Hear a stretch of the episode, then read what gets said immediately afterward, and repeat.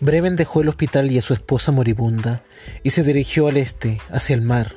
Las carreteras estaban repletas de ciudadanos de Filadelfia que huían de la ciudad para disfrutar del fin de semana de Pascua inusitadamente cálido, así que Bremen tuvo que concentrarse en el tráfico, dejando solo el más tenue de los contactos con la mente de su esposa. Gail dormía. Sus sueños eran quietos, inducidos por la medicación. Buscaba a su madre a través de habitaciones infinitamente enlazadas y llenas de muebles victorianos. Imágenes de esos sueños se deslizaban entre las sombras del atardecer, de la realidad, mientras Bremen cruzaba Pine Barrens. Ella despertó justo cuando Bremen salía del desvío del parque, y durante los pocos segundos en que el dolor no lo acompañó, Bremen pudo compartir la claridad de la luz del ocaso que caía sobre la manta azul que había al pie de su cama. Luego compartió el rápido vértigo de confusión mientras ella pensaba, solo un segundo, que era por la mañana en la granja. Sus pensamientos lo buscaron justo cuando el dolor regresaba apuñalándola tras el ojo izquierdo como una aguja fina pero infinitamente penetrante. Bremen hizo una mueca y dejó caer la moneda que tendría al encargado de la cabina de peaje. ¿Le pasa algo, amigo? Bremen negó con la cabeza, sacó un dólar y se lo lanzó a ciegas al hombre. Tras guardar el cambio en la albarrotada guantera del Triumph, se concentró en la conducción del pequeño automóvil mientras se protegía de lo peor del dolor de Gale. Lentamente la agonía remitió, pero la confusión de ella lo cubrió como una oleada de náuseas. Así comienza la novela El hombre vacío del escritor norteamericano Dan Simmons, que es el eje central de este nuevo capítulo de Liberarte, donde los libros vuelan hasta llegar a tus oídos.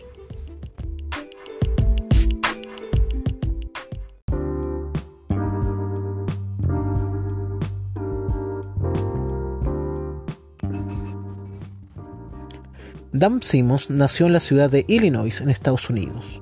Ha trabajado en la enseñanza durante 18 años como profesor de literatura y redacción y ha sido director de programas de enseñanza para jóvenes superdotados. En el año 1982 publicó su primera obra con la que ganó el primer concurso Rod Sterling Story Conquest de relatos cortos y desde el año 1987 se dedica a escribir a tiempo completo, su obra más conocida es ganadora de los premios de ciencia ficción Hugo y Locus en el año 1990. Hyperion es la primera novela de la tetralogía Los Cantos de Hyperion, completada por las obras La caída de Hyperion, Endymion y El ascenso de Endymion, todas ellas publicadas en ediciones B, así como Ilion 1, El asedio, Ilion 2, La rebelión, Olimpo 1, La guerra, Olimpo 2, La caída y la presente El hombre vacío, considerada una de las obras fundamentales dentro de la nueva literatura norteamericana de ciencia ficción.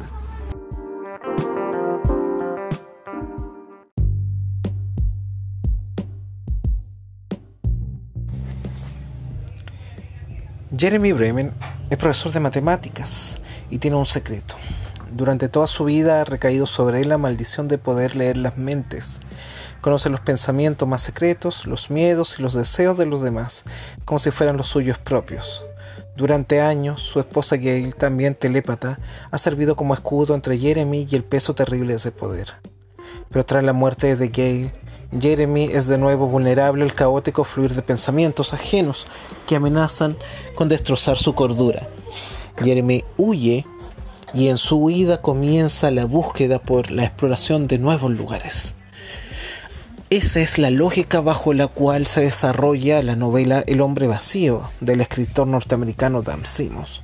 Es una novela de ciencia ficción que toma un elemento que quizás se ha manoseado con mucha facilidad en, los últimos tiempos en las películas, en las obras audiovisuales, sobre todo de Marvel, que podemos mencionarlo con el ejemplo de los mutantes. Y aquí viene el, el tela de juicio posible leer las mentes de las personas. Es posible predecir el comportamiento. Existe una libertad. Hay elementos de privacidad que limitan el actuar de las personas o que son su escudo y su protección frente a la diversidad de planteamiento o la diversidad de sucesos que pueden ocurrir. Es un tema súper importante a considerar, considerando de que nosotros como individuos somos parte de un universo, somos parte de una comunidad, no vivimos aislados, compartimos con otro, pero a su vez eso no significa por ningún momento de que el hecho de compartir significa que tengas que tener elementos en común necesariamente pensar de una forma idéntica a los demás. El hecho de una sociedad homogénea, el hecho de una sociedad dominada bajo sistemas totalitarios, es un elemento clave para comprender la caída y la decadencia de una sociedad. Desde esa perspectiva, Dan Simons nos plantea la siguiente interrogante. ¿Cómo es posible entonces convivir con una mentalidad que es capaz de poder procesar lo que piensan los demás? Es difícil concebir esa idea y esa noción tomando en cuenta los elementos a considerar. Por ejemplo, recién leíamos el capítulo inicial de la novela en donde se menciona la decadencia de la esposa de Jeremy Bremen, el protagonista de esta novela. Ella está enferma, está a punto de morir, ha sido su escudo, ha sido su protección. Ambos tienen la capacidad de leer la mente y ambos han intentado crear un, un mundo privado, alejado del resto de la sociedad. Sin embargo, nos damos cuenta que ese alejamiento no es otra cosa más que una forma de ver la realidad desde una nueva perspectiva. Es así como es fundamental entonces comprender el significado de estos sucesos. ¿Quiénes somos? ¿Cuál es nuestra concepción de la humanidad? ¿Cuál es nuestra concepción de una entidad colectiva? Es posible que en nuestra mente existan pensamientos que no necesariamente deben salir a la luz. Ya Carl Jung y Sigmund Freud, dos de los grandes psicoanalistas de la historia, intentaron mostrar esta realidad. A través del psicoanálisis podemos ver distintas interpretaciones distintos estados de la realidad, desde el consciente, el subconsciente, el inconsciente.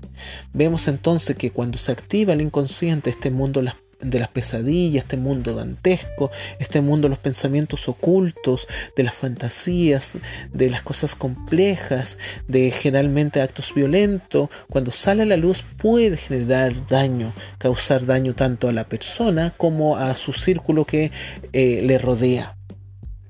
Entonces, ¿cómo concebir la mentalidad humana? Ya desde la antigüedad los griegos señalaban que el gran enemigo del hombre es el propio hombre, y para ser más preciso, en nuestra mente. Nuestra mente no juega jugarretas, amigos y amigas. Vemos como nuestra mentalidad se distorsiona muchas veces. Damos por hecho sucesos reales o recuerdos que no son como tal, sino que son reinterpretaciones. Reacomodamos la realidad de acuerdo a nuestras propias iniciativas, de acuerdo a nuestros propias percepciones o incluso de acuerdo a ciertos contextos. Es por eso que quienes viven en, este mundo de distorsión de la realidad se encuentran frente a estas sensaciones como estos refranes de tantas mentiras finalmente se construye una realidad. Es difícil concebir entonces un universo en donde una persona sea capaz de poder leer la mente de otro. ¿Qué secretos ocultamos? Cuáles son nuestros pensamientos desde un punto de vista cristiano, católico, evangélico o de luterano o de cualquier otra tendencia, vemos que siempre se ha interpretado esta concepción de la alejamiento de lo moral y de lo éticamente correcto como un acercamiento hacia un estilo de vida más pecaminoso en distintas culturas musulmanas, incluso en culturas ortodoxas, budistas, incluso en mundo católico, cristiano, hay ciertos lineamientos, ciertas sectas que se dejan llevar por ciertos planteamientos, sobre todo morales y éticos, que convierten y conviven una relación a partir de estos elementos. Por lo tanto, el hecho de pensar indecorosamente, el hecho de mantener temas tabúes, el hecho de tratar de llevar una vida eh, siguiendo las normas, siguiendo lo establecido y siguiendo ciertas reglas, hace que estas personas no vivan en su libertad. El libre albedrío es esa capacidad y esa relación que tiene el ser humano para poder realizar y tomar las decisiones correspondientes de acuerdo a los ciertos sucesos. No confundirlo con el libertinaje, con el abuso de la libertad. Porque mi libertad llega o se acaba hasta donde se compromete la libertad del otro. pero nos han impuesto desde la religión, desde la filosofía, desde la ética, desde la moralidad, que hay ciertos comportamientos que son propios de la naturaleza humana y que otros se alejan de acuerdo a los comportamientos sociales, morales, religiosos. Eso limita quizá la conducta humana, donde la creatividad, donde la imaginación y donde el querer ser o el desear ser se traslada hacia un comportamiento adecuado con lo que se plantea como el bien común. ¿Y a qué podemos llamar entonces bien común? ¿Qué es el bien común? ¿Es esa relación de reciprocidad? ¿O es una relación en donde simplemente nosotros damos hacia la sociedad ciertos comportamientos y tenemos que someternos al actuar que dice? Visiones más anarquistas establecen de que no hay un bien común sino que hay que luchar por las libertades. El protagonista de esta novela, Jeremy Bremen, nos refleja esta historia. Tras ser un gran matemático, tenerlo absolutamente todo, estar a punto de descubrir uno de los grandes misterios de la humanidad que seguramente le otorga, otorgar el premio Nobel, ahora se convierte en una persona decadente tras la muerte de su esposa, está en el círculo vicioso de la decadencia, trasladándose a lugares, llegando a vagabundear por las calles, a consumir drogas, a escapar de policías, a escapar de mafiosos, porque su comportamiento es reflejo de la pérdida de la libertad que tiene el hecho de no saber comportarse ante los demás. Esa situación en lo que nos plantea Adam Simmons en esta novela de ciencia ficción que tiene demasiados toques de realidad. Nos plantea esta sensación de que estamos indefensos ante ciertas normas, ante ciertas conductas, ante cierta forma de vivir. Y es necesario de una u otra manera que esos comportamientos se reflejen y revelen cuál es nuestra verdadera identidad, quiénes somos realmente, cuál es nuestro quehacer, cuál es nuestra convivencia. Amigos y amigas, eso es lo que queremos dejar acá a través de este capítulo Liberarte. Esa sensación de que en la novela El hombre vacío, nosotros somos ese hombre, nosotros somos ese personaje. La humanidad está vacía, rodeada de elementos superfluos, superficiales, que no nos dejan ver más allá de, nuestra, nuestro círculo cercano, de nuestras concepciones de realidad que muchas veces son parcializadas o dogmáticas. La invitación está hecha entonces a que podamos ver desde distintas aristas de que no hay concepciones concretas de la realidad y que leer los pensamientos de los otros a veces es complicado e innecesario porque quizás nuestros propios pensamientos son tan complicados como nuestra propia naturaleza.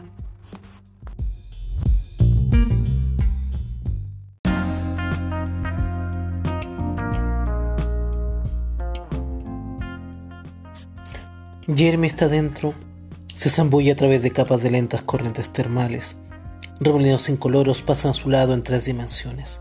Esferas de negro se colapsan hacia afuera y lo ciegan. Hay cataratas de contacto, ríos de olor y una fina línea de equilibrio que traen volandas un viento silencioso. Jeremy se encuentra sostenido por un millar de manos invisibles que tocan y exploran. Hay dedos contra sus labios, palmas en su pecho, suaves manos deslizándose por su vientre, dedos que tocan su pene, tan impersonalmente como en un examen médico, y luego continúan. De repente se encuentra bajo el agua, no, enterrado en algo más denso que el agua, no puede respirar, desesperadamente empieza a gritar, a agitarse brazos y piernas contra la viscosa corriente hasta que tiene la sensación de que asciende. No hay ninguna luz, ninguna sensación de dirección excepto un levísimo tirón de gravedad hacia abajo, pero Jeremy se agita como el resistente gel que lo rodea y combate esa gravedad, sabiendo que quedarse donde está significa ser enterrado vivo. De repente, la sustancia cambia y Jeremy es absorbido hacia arriba por una aspiradora que le agarra la cabeza como un torno de carpintero. Es sujetado, comprimido, apretado tan fuerte que está seguro que sus costillas rotas y su cráneo se están rompiendo de nuevo. Y entonces, de repente, se siente impulsado a través de la estrecha abertura y su cabeza quiebra la superficie. Jeremy abre la boca para gritar, y el aire inunda su pecho como si fuera agua llenando a un ahogado. Su grito continúa y continúa, y cuando muere no hay ningún eco. Jeremy despierta en una extensa llanura. No es ni de día ni de noche. Una luz pálida de color melocotón lo difumina todo. El suelo es duro y está cuarteado en segmentos anaranjados que parecen extenderse hasta el infinito. No hay horizonte. Jeremy piensa que la tierra parece un llano durante una sequía. Sobre él no hay cielo, solo pisos de cristal de color melocotón. Jeremy imagina que es como estar en el sótano de un rascacielos de plástico transparente, un rascacielos vacío. Se tiende de espaldas y contempla infinitos pisos de vacío cristalizado.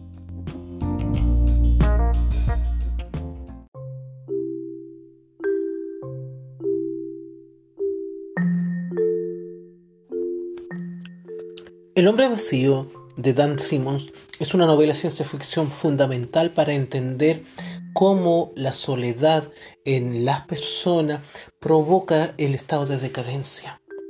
Es cierto, el protagonista tiene este don o tiene esta enfermedad de poder leer las mentes de las personas y bajo ese paradigma, bajo esa silueta, debe deambular por los distintos episodios que narra este relato. Es una novela profunda en donde vemos el devenir del ser humano que pasa una vez que la burbuja que lo ha contenido durante años se derrumba finalmente y ahora debe enfrentarse al mundo. Eso es el gran mensaje que nos deja esta novela de ciencia ficción. La posibilidad de darnos cuenta que no somos nada frente a esta burbuja que nosotros mismos hemos creado y esta sensación de seguridad que se ve reflejada en nosotros mismos. Y hasta aquí dejamos el capítulo de hoy de Liberarte y nos vemos pronto en una siguiente ocasión, aquí donde los libros vuelan hasta llegar a tus oídos.